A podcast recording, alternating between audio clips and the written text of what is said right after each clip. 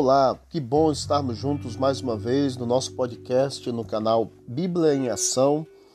E nós estamos aqui falando sobre a lição da escola sabatina. Hoje, uma igreja capacitada para a missão.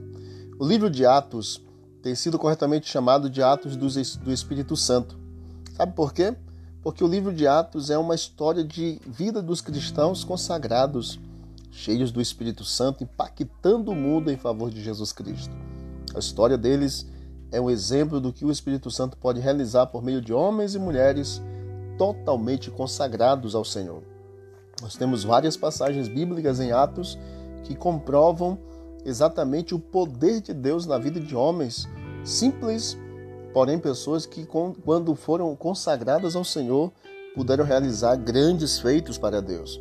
Em Atos capítulo 2, verso 41, nós temos o autor de Atos, próprio Lucas, relatando que pelo fato dos discípulos terem sido transformados e usados por Deus, quase 3 mil pessoas foram batizadas em um único dia em um só local. Em Atos 4, 44, ele falou em 5 mil pessoas batizadas. No capítulo 5, verso 14, nós temos multidões que se uniram ao Senhor e foram batizadas.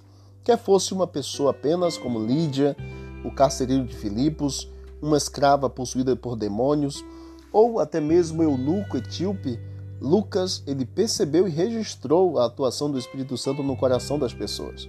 O ponto importante aqui é que por trás dos grandes números havia indivíduos, cada um era um filho de Deus por quem Jesus Cristo havia morrido. Portanto, a atuação do Espírito Santo foi grandiosa na vida de homens e mulheres e o impacto foi poderoso no crescimento da igreja. E sabe o que ajudou muito para que o crescimento houvesse? Eles estavam plantando novas igrejas.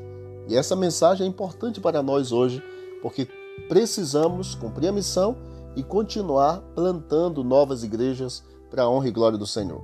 Que Deus te abençoe e não esqueça, disse Jesus, Examinais as Escrituras, porque julgais ter nela vida eterna, e são elas mesmas que testificam de mim. Visite o nosso canal no Spotify, aqui quem vos fala é o Pastor Joel, canal Bíblia em Ação, e tenha um bom dia na presença de Deus.